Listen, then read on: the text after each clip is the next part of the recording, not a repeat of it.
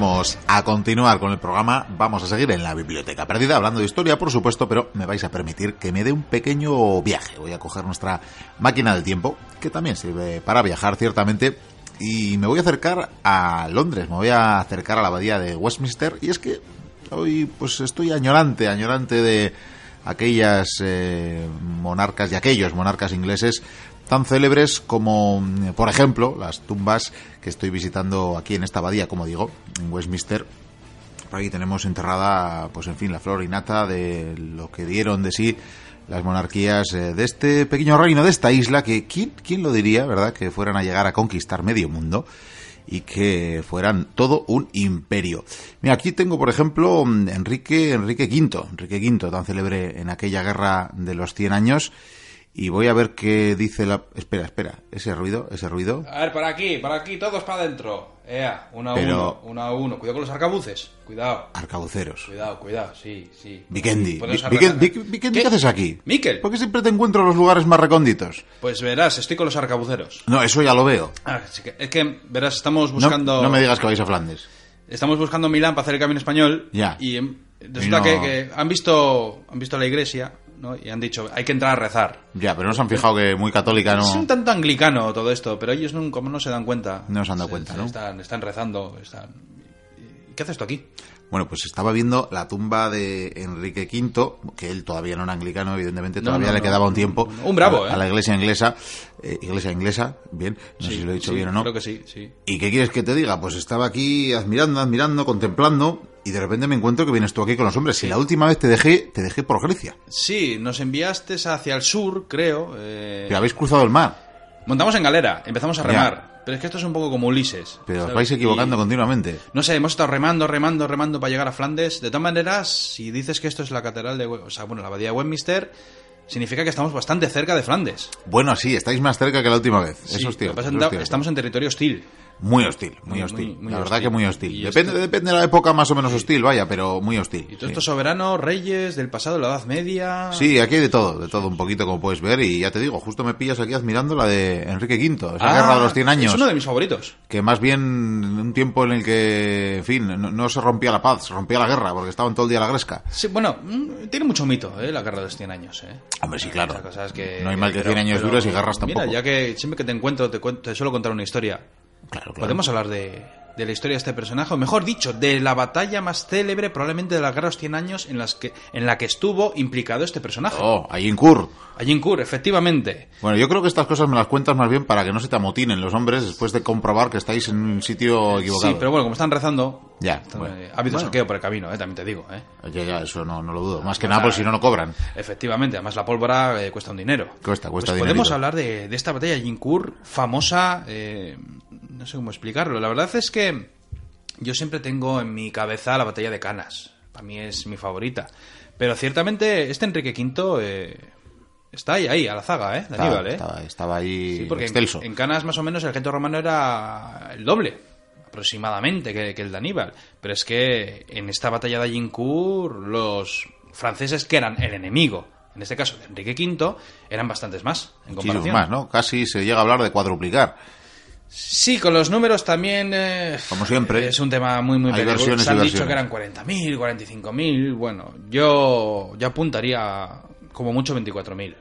Bien. Ahora, claro, eh, las condiciones en las que estaba un ejército y otro ejército diferían bastante. diferían. Es, es una historia apasionante, interesante y vamos a empezar. Venga, venga, Vamos a empecemos. empezar, porque Toma- esta- tomad esta batalla, asiento por cierto, mientras en el- terminan de rezar. Eh, está en el marco de, de esa guerra de los 100 años, aunque no fueron 100 años, y esta batalla se desató en el año 1415. Y hay que tener en cuenta una cosa, yo siempre digo, cuando hablamos de la Edad Media, siempre digo a la gente, eh, a todos los mochuelos, eh, a ver, no os imagináis a esos caballeros blindados hasta arriba, porque la Edad Media son mil años, es un periodo larguísimo, Hay mucha evolución, pero ahora sí, Ahora sí, ¿por Ahora qué? sí. Porque Francia tiene esos tanques de la época, ¿no? Sí, hombre, Inglaterra también tiene lo suyo, pero sí, Francia, la Florinata, esa caballería francesa, imbatibles según decían. Parece ser que no fueron tan imbatibles contra los ingleses ni No. tampoco contra los españoles después, porque hay que recordar que en los tiempos de Gran Capitán la caballería francesa aún era de este pelo, ¿eh? Aún iban blindados con esas armaduras, con esas lanzas. Bueno, de hecho, las formaciones de, de las lanzas con las que se agrupaban esos ejércitos. Pero todo tiene un origen. Todo tiene un origen. Todo tiene un origen como Star Wars, todo tiene un principio. Vayamos pues al origen. Eh, todo comenzó con Guillermo el Bastardo. Será Bastardo Guillermo. Y yo digo, si digo un- Guillermo Bastardo... es siglo XI. Pues sí, tienes razón. Eh, claro, yo digo Guillermo el Bastardo, pero si digo Guillermo el Conquistador... Eso sí, ah, ese tapiz sí. de, de Bayeux, ¿verdad? Eso sí. Bueno, pues este señor, eh, además, unos. Recuerdo, hace creo que fue hace un par de años, unos amigos de Argentina, si no recuerdo mal, nos pidieron un eco del pasado sobre la batalla de Hastings. ¿Cierto? Que la tengo ahí pendiente, no sé si nos estarán escuchando, pero si, lo están, si están escuchando el programa se llevarán una alegría y pues no sé si este año lo haré, pero me Pero acuerdo. llegará, llegará. No se me olvidan las cosas, desde luego. Esa batalla que a día de hoy todavía cientos y cientos de recreacionistas Sí. eh, recrean al año. ca- Y es Qué maravilla. espectacular, ¿eh? La verdad es que los ingleses lo llevan a gala, ¿eh? Esa batalla se desató en el 1066. Guillermo el Bastardo, Guillermo el Conquistador, Guillermo el de Normandía, lo que hizo fue invadir el territorio inglés. Por aquellos tiempos, pues bueno, eh, el que estaba al mando, pues bueno, tuvo una contienda con vikingos, podríamos llamarlo así. Bueno, el caso es que no voy a hablar de esta batalla porque si no nos tiraríamos aquí tres horas y mis soldados no tardan tanto tiempo en rezar. Lo que sí te diré es que la batalla de Hastings, pues fue, una batalla no tan grande como opinan. De hecho, casi casi los recreacionistas van a llegar Son a ser más, más. Algún día estos van a ser más, sí. Sí, era una batalla, bueno, mm, para los cánones de época están bien. La Edad Media ya sabemos que las batallas no eran tan inmensas como en el pasado remoto de Roma. Ni como en las películas. Pero venció. En el 1066 se convirtió en el señor de Inglaterra, pero claro, también tenía posesiones en Francia. Porque este personaje era el duque de Normandía. Y Normandía era un territorio grande y poderoso. Pero Normandía, a su vez, era vasalla del rey de Francia. Algo normal. Pero ¿qué ocurre? Pues que los nobles, es decir, los nobles que quedaron en Normandía, eh, seguían apoyando al rey francés y a la dinastía. Y fue por ello que al final, eh, cuando la dinastía cambió a los Anjou, pues al final el rey de Francia, Felipe II, se adueñó por fuerza de Normandía. ¿Por qué? Eh, sí, tú eres nuestro señor, tú estás en Inglaterra, pero al final cuando estás muy lejos, es como muchos decían cuando se conquistó Portugal, por ejemplo, en los tiempos de Felipe II, si Felipe II hubiera puesto la capital en Lisboa y hubiera regentado el Palacio de Lisboa, es posible que Portugal no hubiera ambicionado el recuperar su, su libertad, vamos, su, su nacionalidad, vamos, volver a ser eh, independientes. O, bueno, lo mismo hubiéramos hablado de imperio luso en vez de puede- español. Puede ser, puede ser, perfectamente. Son estas cosas de qué pasaría si. Sí, eso es. Eso que siempre decimos. Esa sección pendiente, siempre pendiente. Pues bueno, eh, como bien te he dicho, este rey Felipe II, eh, siempre un Felipe, se, eh, se adueña por la fuerza de Normandía. Por aquellos tiempos, además, Inglaterra batallaba continuamente contra Escocia.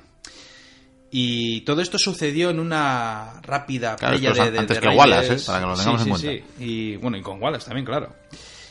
Y claro, resulta que descubrimos un panorama curioso, porque los reyes de Inglaterra también contaban con tierras en Francia, algunos pequeños territorios, eh, eran zonas pequeñas, pero bueno, ahí estaban, ¿no? Y entonces, a cambio de que no hubiera gresca, pagaban tributo al rey de Francia. Tampoco lo veo normal, eh, en la Edad Media era algo bastante lógico. Pero entonces llega Felipe IV, ya he dicho que siempre hay un Felipe. Y Felipe IV ambicionaba las posesiones inglesas, y fue por ello que planteó una invasión, porque los ingleses tenían, por ejemplo, un territorio bastante extenso en la zona de la Gasconia, que sería lo que el territorio, eh, las tres provincias, claro, nosotros llamamos las de Iparralde. Sí, el país vasco francés. Sí, sí, o bueno, la zona de Navarra de, de arriba del todo, lo que da la costa hacia el Atlántico. Sí, al otro lado de los Pirineos Atlánticos a día de hoy, departamento es, francés, al norte del río Adur. Pues era un territorio bastante grande, era la Gasconia. Y este rey, este Felipe IV, planeó la invasión de Gasconia para después anexionársela. Y claro, Eduardo, el rey de Inglaterra, declaró la guerra en una disputa para hacerse con el trono francés, porque dijo, tú me invades, pues yo quiero ser rey de Francia, porque también tengo derechos. Claro, ya sabes que las familias están muy mezclados. La familia. Claro, luego también está el tema de Leonor de Aquitania, el territorio Oh, de Leonor, Aquitania. Leonor. ¿Cuándo hablaremos de Leonor? Pues seguramente dentro de poco, por Bien, cierto. bien, bien. Pero bueno, claro, es, un- es un guirigay, es, es un lío de, de territorios donde todos tienen el derecho, aunque bueno, yo creo que el que más derechos tiene siempre es el rey de Francia, ¿no? Total, que comienza la guerra de los 100 años. Para dejarlo claro, la guerra de los 100 años supuestamente comienza en 1337 y acaba en 1415. Si Eh, sumamos, no son 100 años. No son 100, pero Nada, bueno. todo mentira. Y ahora hablamos de Enrique. Enrique, tengo que contarte una curiosidad. Fue armado caballero, como no puede ser de otra manera, aunque sea rey, tiene que ser armado caballero. Pero fue armado caballero, si no me equivoco, con 12 años. Jovencito, Sí, jovencito. sí, sí, sí. Era y, precoz. y batalló, batalló desde muy joven, ¿eh? Sí, sí, desde muy joven, luchó con sus hombres, eh, a pie, a caballo. Eh, ¿Sabes contra quién combatió mucho? Contra los galeses.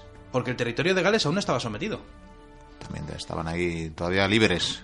Claro, y al combatir contra los galeses, eh, bueno, fue una guerra larga, complicada, y además los ingleses sufrieron en sus carnes un arma terrorífica.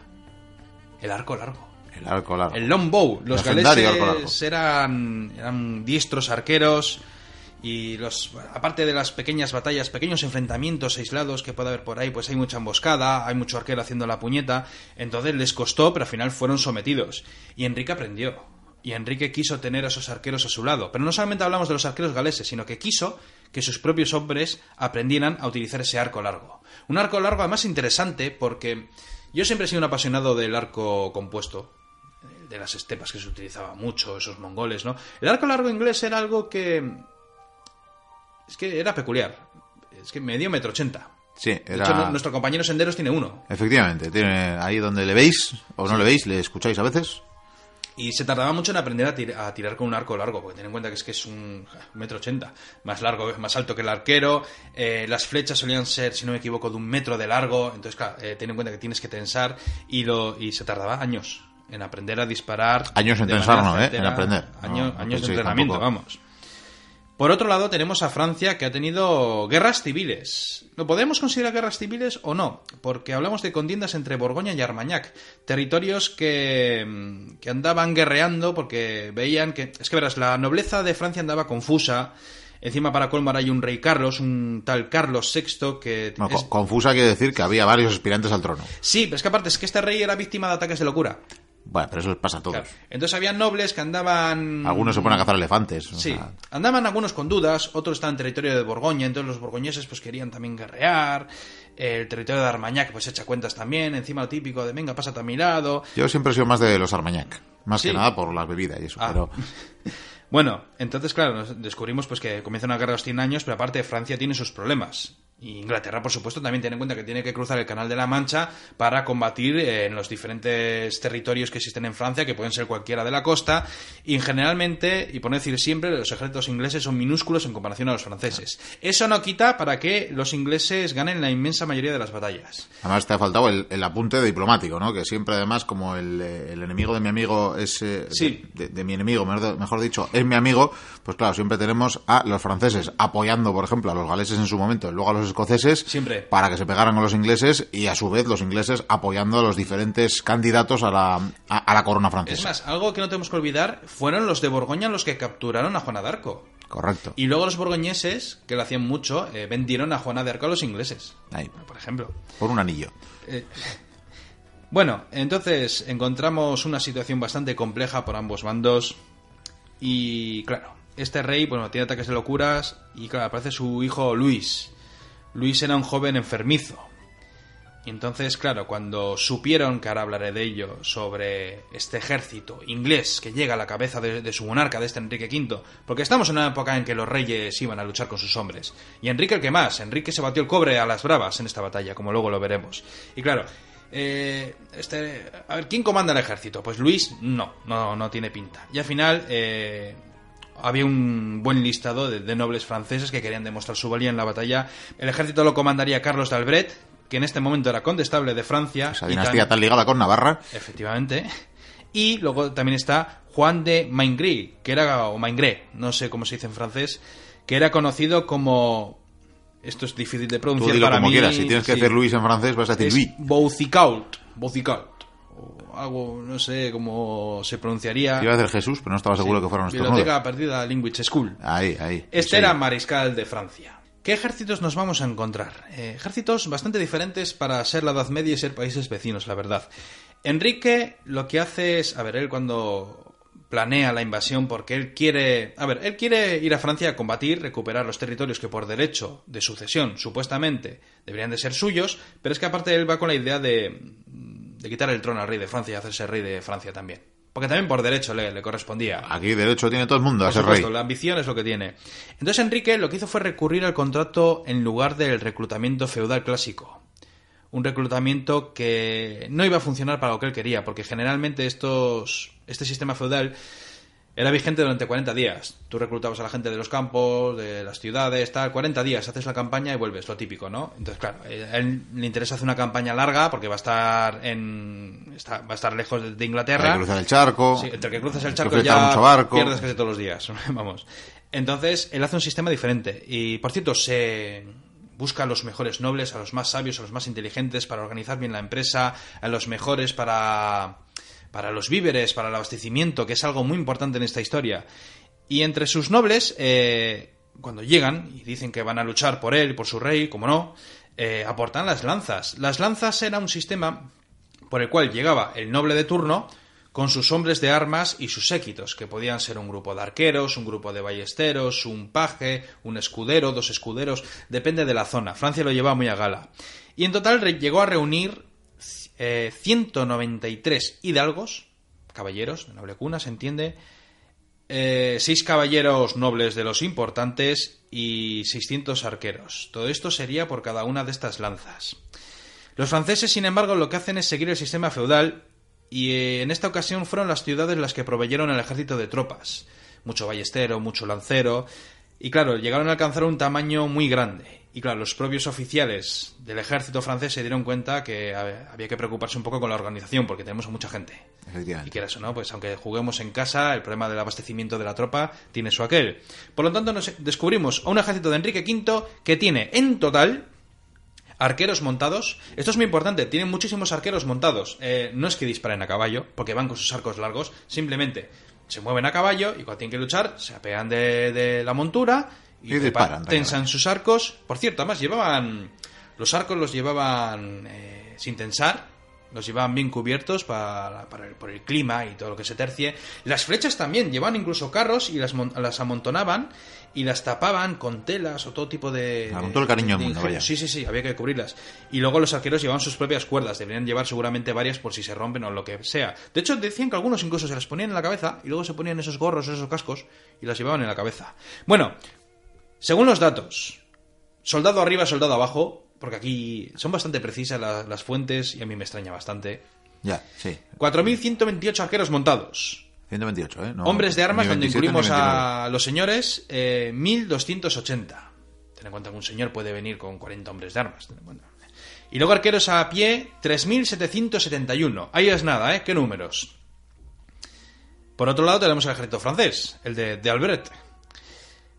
Hombres de armas, según estos datos, 8.400 8.400. Bien. montados, a caballo. Es decir, si tenemos 8.400 hombres de armas montados, habrá por lo menos el triple de caballos. Hombres de armas desmontados. Que yo creo que aquí lo que hacen es meter un batiburrillo de, de todas las tropas que vayan a pie, pero bueno, 14.000 14.000. Yo creo que incluye al panadero y todo. también. Y ballesteros y arqueros, 2.000. A todo esto, claro, hay que incluir en ambos ejércitos, pues, de toda la gente, desde los cirujanos, los curas, los que hacen el rancho, en fin. eh, hay mucha gente que, que no se cuentan, que los consideramos civiles, por así decirlo. Sí, aunque los, cura- aunque los curas dieran hostias. El que lleva la mula, ¿no? Hay mucha gente. ¿Cómo fue esta campaña? Como bien te he dicho, tan pronto como llegó al trono Enrique, después de haber batallado contra los galeses y todo lo que se tercie, comenzó a organizar la campaña. Entre medias, mientras organizaba el ejército, intentó casarse con la hija del rey de Francia. ¿Para qué? Pues para solucionar el, el asunto de una manera diplomática. Sí, dijo, ¿para qué vamos a pegarnos si me caso con su hija y ya heredo el O sea, trono? él sabía que iba a decir que no. Efectivamente. Aunque la propuesta no estaba mal, del todo, yo creo. Sí, me- mejor el amor y los besos que, que las flechas, ¿no? Claro que sí. Pero bueno, es lo que hay. Entonces, pues bueno, le envió esos emisarios, llegaron también emisarios de Francia, pero mientras tanto él preparaba el ejército, cómo no.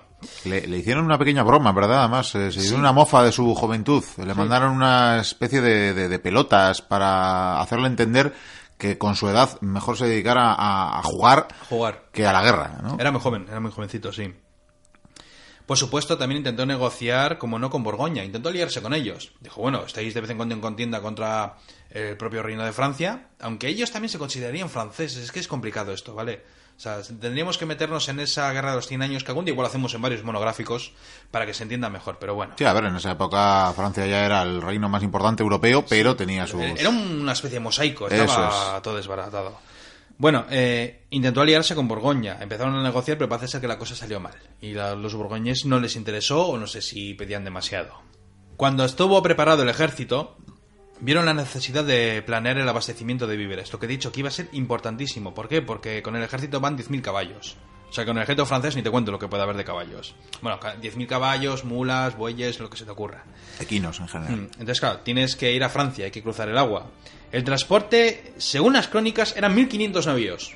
Que no está mal. Sí, se creen que eran 300. Bueno, Pero bueno. 300, siempre digamos Sí. las cifras Sí, míticas. siempre hay que engrandecer los, los números, ¿no? Hombre, pues solo los caballos, si eran tantos, o sea, No, pero a ver, eh, de todas maneras pues, van y vienen. tú le dices a caballos Sí. nada. Sí, eran tres días de marcha, de marcha creo. Que parece mentira, pero ahí- En la zona sí, o algo menos incluso, o sea, pero bueno. El caso es que eh, partieron el 11 de agosto y desembarcaron en Harfleur. Una posición difícil. Dedicaron dos días a montar el campamento, a preparar, a hacer un típico la cabeza de playa. Eh, desde la ciudad, evidentemente, se enviaron mensajeros. Han llegado los ingleses otra vez, ¿cómo no? Y nada más llegar, lo que hizo este soberano fue dictar unas normas para la guerra. Que es lógico. Dijo, Manuel para la guerra. El Atiendan. incendio, el pillaje o el molestar a los civiles estaba prohibido. ¿Por qué? Pues porque son sus vasallos, según él. Entonces les va a conquistar y algún día serán, pues eso, sus, sus siervos, eh, su gente. Entonces, No claro, puede entrar con mal pie. Claro, efectivamente. Pero además quiso hacer una cosa interesante, que luego se utilizaría mucho eh, a partir ya de la Edad Moderna. Todos y cada uno de los integrantes del ejército debían portar en sus ropas una cruz ro- la Cruz Roja de San Jorge para diferenciarse entre los demás, para identificarse. Los soldados tercios, por ejemplo, llevaban la cruz de, de San Andrés. Es muy importante, vaya, para no matarse Nada más, esto es un dato interesante, porque la gente piensa, los franceses, es que no sé por qué, los franceses iban de azul y los ingleses de rojo. Y yo qué sé, y los daneses iban de amarillo y los suizos iban de verde. Pues, ¿qué quieres que te diga? Pero si, se, si necesitaban identificarse, era porque realmente cada uno vestía un poco como podía y todos se parecen. Sí, vamos. incluso has dicho, muchos llevarían los colores o estandartes de sus propios, sus propios señores nobles. Eh, Entonces, Chicago, claro, eh, un- había. entonces tienes ahí un mosaico maravilloso. Muchísimo. Esto, es que en Japón lo llevaba más fácil, porque te ponían la banderita en la espalda. Mucho mejor. Y ya es mucho más práctico. Lo que pasa es que no se les había ocurrido. Y luego también sabían directamente a quién disparar para matar Sí. Bueno, también es cierto que el que tienes a la izquierda y a la derecha son tus amigos, ¿no? normalmente. Normalmente. Bueno, como bien te he dicho, intenta recuperar las tierras que por derecho le corresponden y por eso, aunque puso estas normas, llegó a hacer la vista gorda en algunos momentos con algunos saqueos, más que nada para el forraje de los animales. Claro, no. es mucho lo que tiene que alimentar. Claro, sitió la ciudad.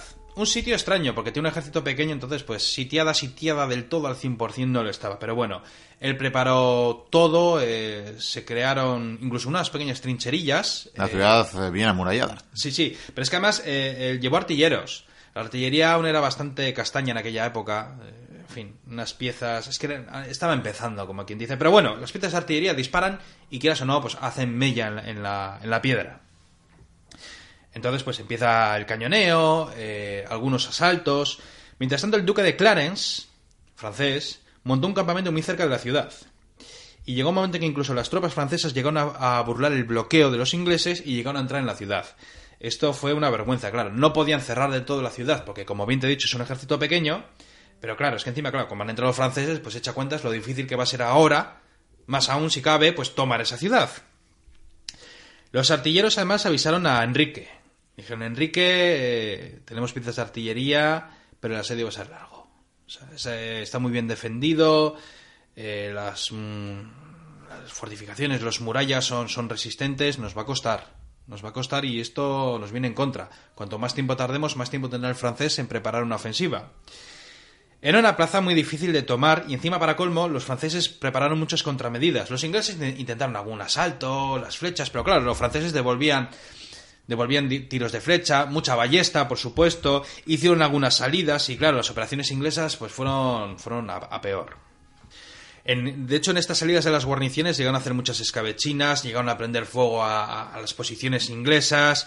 Y claro, eh, a medida que pasan los días, el ejército inglés comenzó a tener muchas bajas, unas bajas que no pueden tener.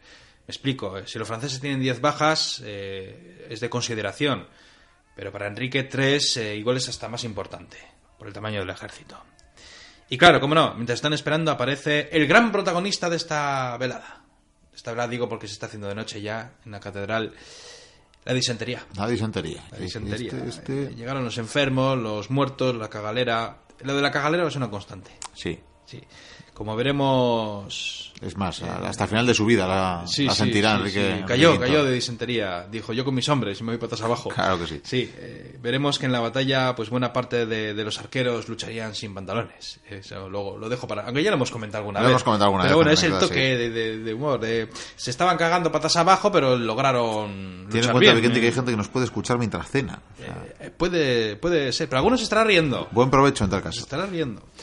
Bueno, cierto día, tras un sinfín de bombardeos, bueno, los bombardeos no nos imaginamos que están pum, pum, pum, son No, pocas piezas. hay que armarlas con son tiempo, son piedras. En fin, pero bueno, va, va dando golpes. Y resulta que tras Ru- atacar. Ruedas de molino a veces lanzaban también contra las murallas. Interesante el dato. Iba a decir que sí, es verdad. Que a medida que iban golpeando una de, de las partes importantes, uno de los nobles consiguió hacer un asalto con, con un puñado de, de soldados, me imagino que la mayoría hombres de armas bien blindados, y llegaron a capturar el bastión principal. Y esto les daba una ventaja tremenda. ¿Por qué? Pues porque desde esa posición podían acercar las piezas de artillería y por lo tanto podían disparar a placer donde quisieran. Entonces, claro, llegaron los nobles franceses, los que estaban a cargo de la plaza, y negociaron una rendición en términos aceptables. Y a Enrique le pareció bien, porque tampoco quieres terminar, porque ya te he dicho que va un poquitín de rollo hippie, de paz y amor, aunque venga a conquistar. Claro. El sitio había durado cinco semanas. Había perdido a dos mil hombres, la mayoría de disentería. ¿Cómo no? Me imagino que unos 200 o 300 habrían muerto en el propio asedio y los demás de la disentería o todo lo que tenga que ver co- con este tema. Dejó allí una guarnición, evidentemente, para que no le vuelvan a quitar la plaza, y el rey marchó con 900 hombres de armas y menos de 5.000 arqueros. O sea, hablamos de un ejército que no llega a los 6.000 hombres, Cuatro amigos de paseo. al siguiente objetivo. Mientras tanto, ¿sabes lo que hizo? Envió un mensaje al delfín de Francia. Le retó un duelo personal para zanjar la contienda. Eso está bien porque, claro, te da bastante. ¿eh? Esto lo han hecho muchos reyes, pero nunca Pero nunca- ¿eh? nunca De hecho, llega. Francisco y Carlos, creo que Carlos llegó un día antes y Francisco un día después y tampoco se Claro, encontraron. es el calendario. De todas maneras, oye, si, si tuvieran un duelo personal, eh, la verdad es que sería loable, ¿eh? Sería loable, porque por fin serían unos reyes que piensan en su pueblo. Efectivamente, de- que ahorran, pero ahorran bueno. vidas. Claro. Eh, ¿A dónde marchó el ejército de Enrique V? A Calais. Creo Calais, que que era- Calais, Calais, Calais. Calais. Calais, que era una plaza inglesa, por otra parte. Era una plaza inglesa que estaba al norte de su posición, entonces quería ir para allá, quería, me imagino que desde ahí descansar, prepararse, pertrecharse y después ya avanzar, me imagino que al corazón de Francia, es decir, eh, mm, a París, vamos. Partió en el 8 de octubre. Octubre, ya pasa el verano. Ya llega el otoño Estamos otoñales. y esto va a ser otro factor importante. Tienen víveres para una semana. Supuestamente lo justo para el viaje hasta Calais. Me imagino que además eh, para llevaban, no sé si llevaban pocos alimentos porque no tenían más o precisamente para hacer una marcha rápida, que es lo lógico para que no les pillen por el camino. Mientras tanto, Carlos VI tenía sus propios problemas, porque entre su mala salud y la discordia de los nobles, imagínate cómo estaba el tema, ¿no? Le era difícil eh, ponerles a todos de acuerdo, y eso que les estaban invadiendo. Ordenó levantar a un ejército. De hecho, lo hizo el 10 de septiembre. Y claro, eh, aunque ya puso unos líderes, los nobles franceses, en general la inmensa mayoría, preferían evitar la batalla. Sabían que tenía un ejército más grande que el inglés, pero preferían evitar la contienda y hostigar a los ingleses. Eh, como con Aníbal, o sea, ir detrás de ellos, hacerles un poco la puñeta, alguna escaramuza, alguna burla, ¿sabes? Eh, quemarle uno, yo qué sé, cuando van a forrajear los caballos, matar a cuatro y quitarles cinco caballos, en fin, hacerles daño poco a poco, porque ¿para qué nos la vamos a jugar, no? Porque esto es cierto, en la Guerra de los Cien Años, aunque hubo batallas famosas, eh, casi todo se basó en asedios como toda la Edad Media.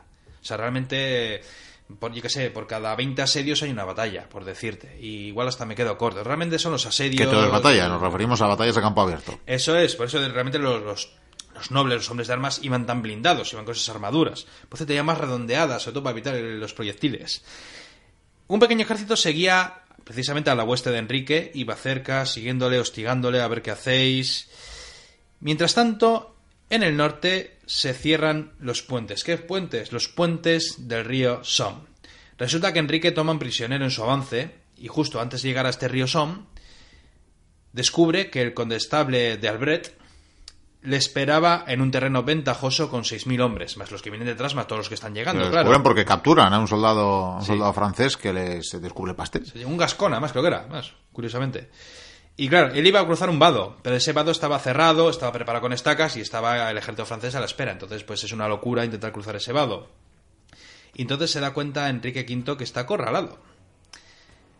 Ese vado está ocupado, se ha dado cuenta que hay algunos puentes que o los han destruido o están bien cerrados con tropas acantonadas, con guarniciones, y los víveres acaban. Y los hombres eh, siguen con la disentería. Echa cuentas. Y entonces, ¿qué hizo? Rebuscar otros pasos, eh, empezó a, corretear por el río, eh, buscando una zona, un vado, algo que se les haya pasado a los franceses. Todos los puentes están destruidos, todos los puentes están tomados. Encima, eh, los franceses siguen acosándoles con pequeñas escaramuzas o siguiéndoles solamente para darle miedo. De, podemos ir para allá, o no, pero es que esa colina está en ellos. No podemos cruzar esa zona, aunque haya zonas fértiles, con alimentos, con granjas. De hecho, además, los franceses llegan a utilizar incluso la técnica de la tierra quemada. Arrasan campos para que el ejército de Enrique no se pueda nutrir de la tierra. Y claro, como te puedes imaginar, la moral estaba por los suelos. Eh, los soldados están tristes porque saben que van a morir. El que no se muere directamente sí, está triste. claro. Claro. Además sabemos por las crónicas de, de esta época que debían de comer nueces, bayas, en fin, todo lo que pillaban, ¿eh? de los árboles, los frutos secos. eh, Que eso claro. entre el agua en mal estado pues, no ayudaba. No ayudaba no, a llevar una dieta equilibrada. Además, claro, empieza a llover, empieza a hacer fresco, eh, siguen rebuscando un paso, siguen acosados por las escaramuzas, y tras muchos movimientos entre tiras y aflojas, llega el día 21 en el que consiguió rodear Peronné. Dicen que ahí la caballería francesa los descubrió, pero en lugar de combatir, huyeron a la ciudad para dar la voz de alarma. Se enviaron mensajeros, un ejército francés ya de mayor tamaño, porque se han unido diferentes levas, diferentes nobles con sus lanzas, les siguen en una ruta paralela hasta que llegó el día de la batalla, un lugar en el que los franceses estaban esperando y Enrique aceptó el duelo. Cuando ambas fuerzas se desplegaron hubo negociaciones que no llegaron a nada, porque siempre se habla antes, es como cuando se quería casar con la, hija del rey de Francia, vamos Sí. a hablarlo antes, no vaya a ser. Que eso de cara o cruz, Entonces, tú, tú eliges blancas o negras, lo El típico. campo de batalla es que, o sea, es perfecto para el inglés. Pero tenemos que tener en cuenta que este ejército inglés no llega a 6.000 hombres. Y el ejército francés, yo échale 22.000, 24.000. No creo que fueran más. Más de 20.000. Bueno, hombre, si pones a los que están de atrás, lo que te he dicho, los bimanderos. Mínimo tres veces más. Mínimo. Sí, ¿No? yo creo que incluso cuatro. Fíjate, yo ahí. Pero es que con 6.000 por 4, 24. Por eso, a eso voy, con ese número. El terreno es muy interesante. Los franceses están esperando en su campamento, con sus hombres, tal. Y delante de ellos eh, está el campo arado de, de trigo. Encima ha llovido, eh, hay barro, a los lados hay arboledas. Los franceses forman para esta batalla con 8.000 hombres de armas en vanguardia. ¿Te acuerdas que te dije lo de las batallas? Lo llaman las batallas. La, ba- la batalla primera, segunda y tercera. El frente, el centro y la retaguardia, por así decirlo. Esto sería la primera batalla, la vanguardia. 8.000 hombres de armas, bien armados, sus armaduras, sus lanzas, todo lo que se tercie. Aquí además ya empieza a haber armas raras, las típicas de la Edad Media, cosillas raras. Atrás nos encontramos con otra formación con más hombres de armas y casi 4.000 arqueros y ballesteros. El inglés no utiliza ballestas, utiliza siempre el arco largo. En la retaguardia nos encontramos con la caballería, pero también un buen núcleo de caballería con la florinata de Francia, pero a los flancos, para cubrir la formación, siempre se tiene caballería. Y en este caso nos encontramos a varios cientos de jinetes en cada flanco, que debían de ser menos de lo que las fuentes nos llegaron a decir en su momento, pero bueno, caballería, noble, gallarda, con sus heráldicas, sus escudos, sus banderas, vamos, algo impresionante. Y llegan los ingleses. Los ingleses formaron una línea fina, larga, ocupa todo lo que es el campo de batalla. Digo que Tampoco podían la- hacer mucho más. Las dimensiones son pequeñas, ¿eh? Eh, no, es que no, no, no podía más. Entonces, eh, en el centro descubrimos a los 900 hombres de armas, donde están eh, todos los escuderos, todos los caballeros, los nobles y el propio rey, que va a estar en el centro comandando al ejército y luchando con la espada.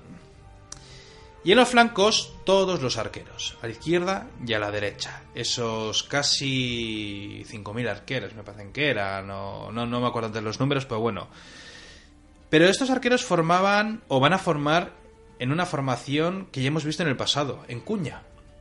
En esos triángulos. O sea, en lugar de hacer una línea recta, imaginaos un, un rectángulo, recto, perfecto, nos encontramos cuñas, como si fueran los dientes de un lagarto. ¿No? O de un dinosaurio, por así decirlo. ¿Para qué hacen esta formación de cuña? Pues muy sencillo. Tú si pones una línea recta a 50 personas, pues, en un espacio reducido, pues igual tenemos, yo qué sé, tres filas, ¿no? Entonces disparan, pues de esas 50 personas, digamos 18, ¿no? Si tú haces cuña, en el frente encuentras a más personas que puedan disparar. Es decir, que en el mismo espacio, si tú haces una línea, yo qué sé, disparan, por ejemplo, mil arqueros. Pero si los haces que formen en formación de cuña, en el frente igual pueden disparar 1500 arqueros. O sea, es decir, aprovechar el máximo número de arqueros para poder disparar, porque esta batalla se decide por las flechas y por el valor. ¿Se entiende más o menos? Espero que sí, porque si no lo entiendes me pones caras raras y yo lo retomo. Te iba a añadir la enfermedad, pero bueno, no, eso... Sí, no, ahora, vamos con eso. Eh, el ejército inglés... Eh, por cierto, están separados por unas mil yardas y los ingleses lo que hacen es avanzar con un montón de maderas bajo el brazo. Avanzan despacito por el campo de batalla y los franceses. Está buscando la traducción, kilómetro y medio más o menos, ¿vale? en yardas los oyentes no se pierden. Comienzan a avanzar, los franceses, claro, están viniendo los ingleses a por nosotros. Y llegado el momento, a unas 300 yardas, el ejército inglés se detiene. Entonces los arqueros comienzan a, a coger esas maderas que realmente son estacas afiladas y las empiezan a clavar en el suelo para hacer una especie de, de parapeto, una protección extra contra la caballería.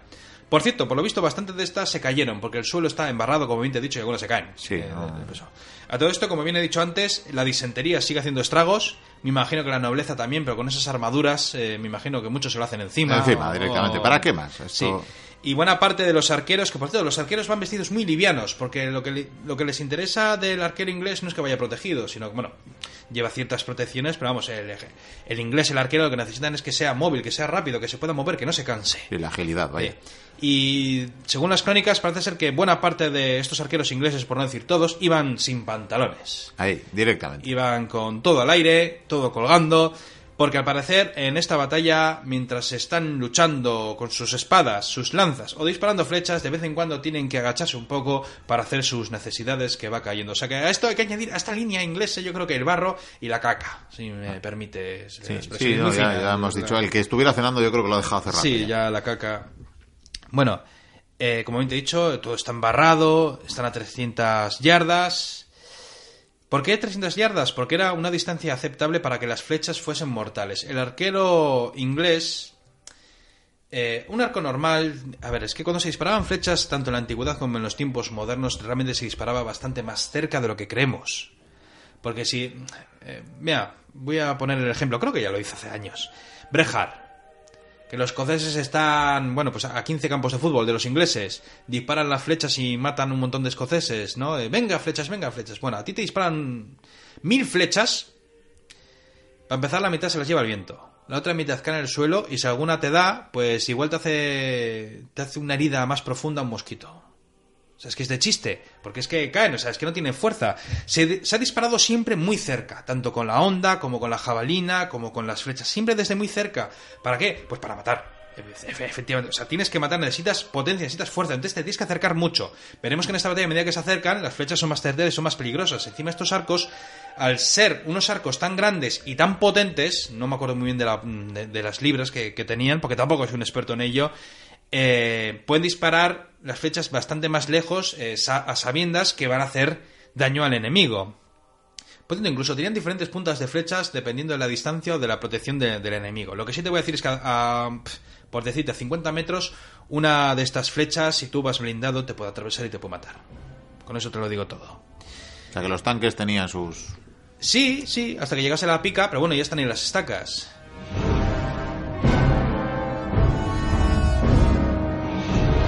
Los ingleses se han reorganizado, se han preparado, están ahí en, esos triangulitos, en, esa, en esas cuñas bien preparados, se han colocado las estacas y empiezan a disparar las flechas. Disparan. Por cierto, en las pelis también tenemos el hecho de eh, disparan flechas y tiran en voleas, es decir, andanadas que va surcando los aires, volando, suben muy alto y, luego caen. Bueno, es la manera menos efectiva de matar. Ha habido, por supuesto, pero cuando realmente matas es cuando tiras recto. Y de hecho estos ingleses tiraron recto sobre todo a medida que los franceses iban acercando, porque es realmente cuando matas. Lanzan una, andanada, por cierto, se calcula que disparaban una media de entre 10 y 12 flechas por minuto. Una barbaridad. Así que imagínate la gente venga a traer flechas y venga a traer flechas, que además te he dicho que estaban bien resguardadas, preparadas, bueno, tensas, tensan los arcos, disparan las flechas, empieza a caer en la vanguardia francesa, donde hay esos 8.000 guerreros, se supone, esos 8.000 hombres de armas, y todo lo que se tercie.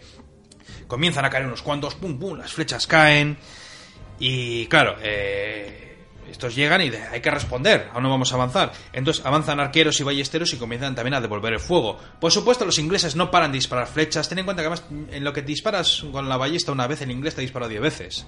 O sea que echa cuentas. Lo bueno de la ballesta es que puede dispararla cualquiera. Es un entrenamiento bastante más rápido que lo que puede hacer un arquero inglés en esta época. O galés, por qué no decirlo, que viene de ahí, como viene dicho antes. Total, empiezan a dispararse con las flechas, pero entonces, claro, el. eh, ¿Cómo decirlo? El ímpetu. La caballería francesa siempre ha sido muy chula. Históricamente, recordamos, siempre ha sido muy chula, incluso en los tiempos napoleónicos, esos coraceros o los húsares cacareados. Bueno, pues eh, la caballería francesa se envalentona porque ellos quieren batirse, quieren demostrar su valor en la batalla, se animan, y entonces los dos flancos que he dicho que caballería, esos dos flancos de caballería comienzan a avanzar. Se intuye, se cree que sin orden por su propia cuenta y riesgo y avanzan. Por supuesto, como siempre he dicho, van al paso, luego al trote y luego al galope para cargar con sus lanzas de caballero. Unas lanzas encima larguísimas en aquella época. Y estos comienzan a avanzar, ¿no? Van avanzando las dos caballerías por flancos. Los ingleses los ven y empiezan a disparar sus flechas. Empiezan a silbar alrededor de ellos. Pero claro, eh, el suelo está tan blando por lo que te he dicho, es un campo arado, hay barro, ha habido lluvia, está tan embarrado que no eran capaces de coger velocidad. Entonces, eh, vamos a intentar ir al, al trote. Mm, se- algunos se, re- torpeza, se ¿no? rezagaban, Ti- tienen que ir en bloque. Que esto es otra cosa, eh, porque a ver, eh, yo si me adelanto mucho, yo freno el caballo, ¿eh? yo quiero cargar con mis 20 amigos que tengo atrás. Entonces, al final, trote, bueno, volvemos a pasar a, Que sí, que si al- no. al paso total, que se van acercando. Que si las- eso que pisa unos barro. Claro. Y las flechas siguen silbando y de repente aquí y allá, de repente ves un caballo correteando que se va por ahí, más caballos con esas bardas, esas mantas que llevaban para protegerles. Un caballo por ahí, otro caballo por ahí, un francés que cae, un caballo herido que se cae encima. Claro, con esas armaduras se te cae el caballo encima, echa cuentas.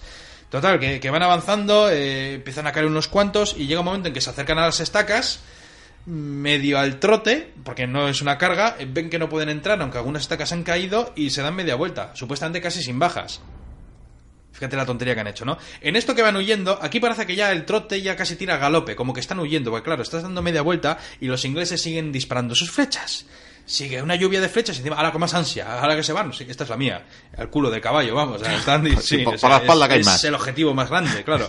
Están disparando las flechas, los franceses se ponen nerviosos, esa caballería tan chula, eh, y llega un momento en que uh, corren, corren, corren, pero a la posición inicial no, porque ah, se empieza a convertir en una especie de horda en ambos flancos del ejército. Siguen silbando las flechas, eh, los caballeros comienzan a atemorizarse, pero es que los caballos se empiezan a espantar del miedo. Encima se chocan entre ellos, algunos se tropieza con el barro. Total, que no tenían lugar, para resguardarse. ¿Y qué es lo que hacen? Se abalanzan sobre la vanguardia francesa. Y estos, como no son legionarios romanos, pues fueran legionarios romanos, harían sus pasillos, sus huecos para que pase la caballería. Pues no, porque es que es la Edad Media y pues la caballería se intenta poner pies en polvorosa, se choca con la vanguardia francesa y se monta un pijostio, un desorden total en toda la línea. Claro, eh, van a tardar mucho tiempo en reorganizarse y en ese tiempo en que se están reorganizando, aparte que nadie dispara ni una sola ballesta, los ingleses siguen disparando sus flechas. Es decir, que el campo se ha llenado de cadáveres, porque se está llenando de cadáveres, se están empujando, se están molestando y para colmo, esta caballería al huir con el movimiento de los caballos, de- del suelo, de las pezuñas, de las herraduras, han dejado el suelo peor. Veo que te está gustando esta historia, Miquel. ¿eh? Sí, estoy pensando en pasar la mopa allá por el campo de batalla, no te digo más. Uf. Bueno, resulta que se han reorganizado los franceses malamente, por cierto. eh, pare- parece ser que supuestamente en tres cuerpos independientes. Diferentes nobles a pie, me imagino que se encargarían de mantener un poco el orden. Y empiezan a avanzar en bloques. Decían que avanzaban, no sé si eran, creen que entre 8 y 10 filas de fondo, en bloque, avanzaban todos. Por el barro. Se van empujando, porque además eh, es lógico, es que somos seres humanos. eh, los ingleses empiezan a disparar sus flechas, bueno, no han parado, de hecho yo creo que tienen ya callo en, en el dedo. Además, por cierto, aquí era la época en que les saludaban enseñándole los dos dedos. O sea, nosotros para un insulto es eh, sacar el dedo... ¿Este dedo cuál es, Miguel? El índice no, el anular, no índice. sé. Bueno, ya sabéis qué dedo es para insultar a alguien, pues en el, Sí, para decir debe fuck de- you. Sí, Sí. deben de venir de aquí, eh, de- sacaban los dos dedos, haciendo el gesto con estos dos dedos te mato. De hecho, los franceses tenían tendencia a amputar esos dos dedos a los arqueros ingleses antes de devolverlos. Previo pago de rescate, para que no vuelva a disparar flechas contra sus propios compatriotas. Bueno, están avanzando, las flechas están silbando, entonces claro, las personas que hacemos, pues cuando tienes miedo te apretujas, buscas el calor humano o la protección de los cuerpos de tus compañeros alrededor. Total, que claro, silban las flechas, caen algunos muertos, eh, por aquí, allá, algún caído, alguno, ay, me dan la pierna, otro que se tropieza, le pisan cuatro, cinco o seis, o todo el ejército, se, se chocan, eh, van más despacios, no hay orden. Y encima, claro, están avanzando por ese campo horroroso que encima está peor que antes. Y a medida que se van acercando, que tienen que levantar los escudos. Porque los ingleses están disparando eh, en horizontal, están disparando recto. Levantan los escudos, incluso tienen que bajar las cabezas mirando al suelo. Y las flechas siguen silbando, siguen matando. Y claro, a medida que a metro a metro, la flecha es más mortífera. Empiezan a atravesar armaduras sin cesar. Y tras cruzar el campo de batalla y por fin alcanzar las líneas inglesas, estaban destrozados, apelotonados y hechos polvo. Además, con bastantes muertos en su haber y gente aplastada, como bien te he dicho. Y entonces, hubo o debió de haber un pequeño retroceso por parte de los ingleses. No sé si fue unos metros, pongamos los ingleses. Como la vida de Brian, el, el gladiador con el esclavo. eh, va- el- Bailando. Sí, va bailando casi casi. O sea, bueno, eh, soltando sin calzas. Pero bueno, o sea, se mueven con agilidad. Y entonces los ingleses hacen algo que. eh, o sea, impresionante. O sea, dejan a un lado sus arcos, sacan espadas, sacan puñales, cogen las lanzas, cogen esas armas, mazas, todo lo que encuentran ahí a mano y van a luchar. Van a luchar junto con los hombres de armas, porque los arqueros ingleses son los flancos de, de esos 900 hombres de armas con su rey al frente de todos ellos. Y Enrique lucha en el centro, comienzan a combatir defendiendo con los escudos, empie- empiezan a chocar las espadas, pero claro, estos franceses que he dicho que están reventados, pues imagínate, combaten y Parece ser que el cansancio del enemigo comienza a hacer mella y al final comienzan a retroceder. ¿Y qué hacen esto? Pues se, se animan y empiezan a empujar a los franceses. De hecho, aquí hay escenas impresionantes. Hay, por ejemplo, un noble que, que cae herido, piensa que va a morir. E incluso el propio rey eh, llegó a salvarle, luego al rey también le iban a matar, pero justo un arquero inglés le salvó la vida. Bueno, el rey se está ahí, está ahí luchando con su espada, vamos. Además lleva una armadura chulísima de, de su tiempo, con la corona enganchada en el propio casco, una escena, vamos, fantástica. Y bueno, empiezan a empujar a los franceses, les empiezan a matar y empiezan a hacer un montón de prisioneros, porque hay muchos franceses que se dan cuenta que tienen que regresar, que tienen un montón de gente de fondo. Y dicen, casi que me quedo aquí. Y sí, se, se rinden, eh, pero a cientos, empiezan a rendir a cientos. E incluso nobles franceses empiezan a rendir, claro, ellos saben que para ellos hay... Con un rescate ya lo apañamos. Y a todo esto la retaguardia francesa está viendo todo el berenjenal, lo están viendo con horror, están viendo la huida de, de- de todo el centro de su ejército y no se mueven, no se mueven, empiezan a dudar y ven que los ingleses cogen sus arcos, empiezan a disparar contra estos franceses, algunos se lanzan con los puñales, con las espadas, persiguiéndolos, haciendo, yo qué sé, llega un inglés y se rinden 10 franceses. Es que es tan absurdo, pero es que es el miedo y el cansancio. Y esta retaguardia francesa, cuando ve todo el berenjenal, eh, pispa que os quiero. Sí, dicen, Huyen. sí, hoy con el mal día que hace, ¿qué hacemos aquí? En esta batalla casi todos los líderes principales del ejército francés fueron muertos o fueron capturados. De Albret murió, por ejemplo. Boicault o Boucicault, no sé cómo se dice bien, ya siento por mi francés, fue capturado. La batalla duró, se calcula, media hora. Media hora. Esto es como un sueño, ¿eh? que parece que han pasado años y han sido Hay 10 segundos. quienes sostienen en su tiempo como que debió de durar tres horas. Yo no creo que durase media... Claro, tres horas entre el que empiezan los ingleses a andar... eh, no sé, yo desde que se disparó la primera flecha yo creo que una hora sí pudo llegar a durar. Pero claro, eh, aquí no termina la historia porque le llegaron noticias, siempre hay un jinete. Su campamento, el campamento inglés, había sido asaltado y saqueado. Y sobre esto hay muchas dudas. Eh, algunos dicen que los franceses, eh, antes de la batalla, enviaron ya un cuerpo de caballería, con tropas a pie también, para arrasar el campamento inglés, para provocar el pánico, para lo que fuera. Y eso es lo que creyó Enrique en principio, claro. Otros opinan que esa retaguardia que huyó, que una parte, eh, queriendo vengarse por, por esta terrible derrota, fueron al campamento y lo arrasaron también. Bueno, y hay había de otros... campesinos, de menos campesinos Sí. que asaltaron el campamento. Es que hay algunos autores que consideran que probablemente un noble local realizó esta faena por su cuenta, eh, con sus propios hombres, con sus propios campesinos, la, la tropa que tuviera, eh, aprovechando precisamente la contienda. Claro. No está aquí, vamos a, a rapiñar lo que haya por ahí. Pero se hicieron con la corona del rey. Que no está eso, mal. Eso que enfada, ¿eh? A, a un soberano enfada. Aunque personalmente creo que tiene más mérito la corona que lleva en la batalla, porque el tío Enrique se llevó unos cuantos por delante, ¿eh? Claro, Enrique se enfadó con esto último y ordenó ejecutar a todos y a cada uno de los prisioneros. Solamente se salvaron los nobles, los nobles de alta cuna y no todos, eh, por los cuales fueron perdonados y se pidió rescate. No, que no solo era Eh, enfado, era el pensarse que sí. tenía que llevarse prisioneros a un campamento que no sabía si iba a poder recuperar porque se lo A habían ver, atacado. es que esto, esto es el, el asunto. Eh, Algunos dicen Enrique fue un canalla, porque ¿cómo hizo eso? ¿Cómo hizo eso? Aquí podemos... Es que esto es un tema de debate, yo creo. Puede ser que Enrique se enfadó y decidió matarlos. Puede ser que decidió matarlos también, porque sí, porque dijo, es que si les dejo libres, estos vuelven a por mí. Puede ser que no pudiera alimentarlos, que tampoco podía, aunque me imagino que tomaría el campamento francés. O sea, que también tendríais lo suyo, no sé. Eh, hay muchas dudas. La intendencia. Y- la intendencia hay que tenerla en cuenta. Y claro, yo aquí no, no te puedo decir nada. La verdad es que aquí mm, no sé. No sé. No nos pronunciamos. No me puedo pronunciar. De las pocas veces, voy a sacar solo sacar hipótesis. Sí, sí, pero sí. aquí, la verdad es que no. Como hay tantas teorías, esto es como lo de Kennedy con la bala mágica. Tras esta batalla, los ingleses, ahora que ya no tienen a tanta gente a quien darle de comer, eh, reanudaron la marcha hacia Calais al día siguiente. Supuestamente con los prisioneros que se llevaban, que no eran muchos, eh, el extenuado ejército llegó a Calais eh, tres días después de marchar. Tres días de marcha.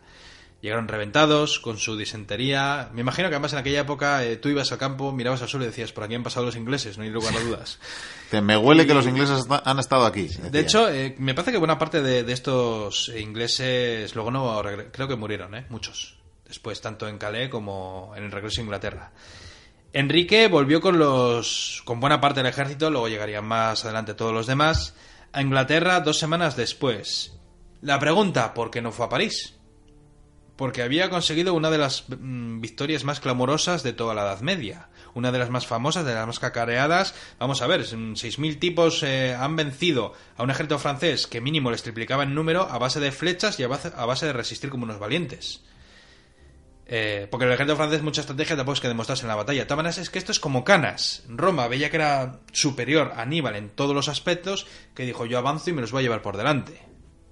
En este caso, bueno, en parte la culpa tuvo la lluvia y el terreno también, ¿no? Pero bueno, es el terreno elegido, es que son muchos Todo factores. influye, pero desde luego demostraron gallardía y demostraron, en fin, pues valientes, letales. ¿eh? Fueron muy Demostraron ser valientes. letales, empezando por el rey. Ahí, está. Y de todas maneras hay otra cosa, que el factor, que se le suele llamar el factor de, no sé, no me acuerdo bien el nombre, pero bueno, el factor de, a ver, eh, o ganas o mueres. Es que los ingleses estaban acorralados. Y un enemigo acorralado es, Es muy peligro- peligroso, Muy es muy peligroso. peligroso.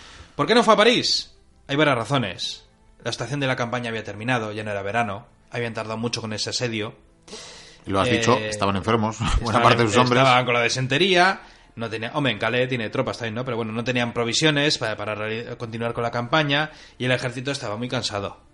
O sea, eh, además, ten en cuenta que cualquiera, perdóname la expresión, pero cualquiera que tenga diarrea por varios días, pues no tiene el cuerpo para andar haciendo una campaña contra Francia, ¿no? No, yo, creo, vamos, está o sea, claro. muchos dirán, "Mm, Vikendi tiene razón, pues yo una vez estuve y no, no, no me no, vi ahí.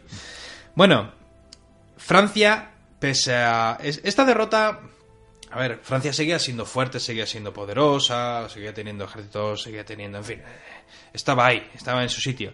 Pero a Francia lo que más le dolió fue la humillación. Sí, Fue- fue- fue fuerzas menores, supuestamente Y, inferiores. claro, Francia se podía defender perfectamente de, de una campaña contra los ingleses porque, por ejemplo, eh, Enrique no tenía ejércitos para tomar ciudades. Y es más, en las ciudades, pues las ciudades francesas podían defenderse perfectamente porque la población coge las armas y es que quintuplica el ejército de, de Enrique. O sea, ten en cuenta que Francia tenía una población, pues en estos momentos, no sé si era dos veces o tres veces la de Castilla. Bueno, ten en cuenta que estamos en una Castilla que aún no está unida con Aragón, es pequeña, pero bueno, tiene una población grande, eh, las ciudades son grandes, eh, es otro mundo. Sí, que si no fuera por sus disputas monárquicas internas, Claro. realmente era en ese momento la potencia europea. Entonces, eh, el ejército inglés no podía medirse contra ellos, no podía hacer asedios, aparte pues, tiene que llevar las piezas de artillería, echa cuentas. Y para finalizar esta historia te diré que cinco años después, Carlos VI fue obligado, obligado, me imagino que en parte por la nobleza o por la familia, a aceptar el Tratado de Troyes o de Troyas, casando a su hija, por fin, con Enrique para hacerle heredero. Al final sería el, el hijo de estos dos el que se convertiría en rey de Inglaterra y de Francia, pero eso ya sería otra historia, porque como nos hemos centrado en la batalla, Yo creo que aquí deberíamos terminar con esta tertulia. Hemos hablado No, te ha de faltado flechas. redondear, te con las, con las bajas. Pues, Que como siempre- tampoco me fío. como Y siempre no- son no- discutibles. No, no las he traído. Bueno, no, pues doy los pequeños datos que tenía Lo por ahí. más pero bueno. por los prisioneros muertos. Sí, sí, sí, Es desde que- luego. No, pero se llega a hablar de 400 bajas inglesas, ya veis, o sea, de, de unos 6.000 soldados, apenas 400, pocos centenares, y sin embargo, entre los franceses, hasta, hasta 5.000 eh, pérdidas en, eh, humanas, ¿no? Eh, que muchas de ellas serían... más. Sí, sí, Porque- los prisioneros que no fueron tal. para 400, ¿incluimos a los del campamento? Ah, Claro. Segundo, 400 con la disentería. Es que con los números jugamos mal. Y luego los franceses, de esos, dicen 4.000, 5.000 muertos. ¿Cuántos aplastados? Muchísimos, ¿Cuántos de los prisioneros muertos? Hombre, eso es Eh, evidentemente, claro, que se cuentan. Es una de estas batallas complicadas para Muy hacer confusas, un, recuento. Entonces, Pero bueno, que hablaríamos casi casi de tantas bajas francesas como soldados en total había entre los ingleses. Sí, o sea, que eso ya habla un poquito de, de la magnitud de, de esa humillación de la que hablabas. Fue, fue terrible.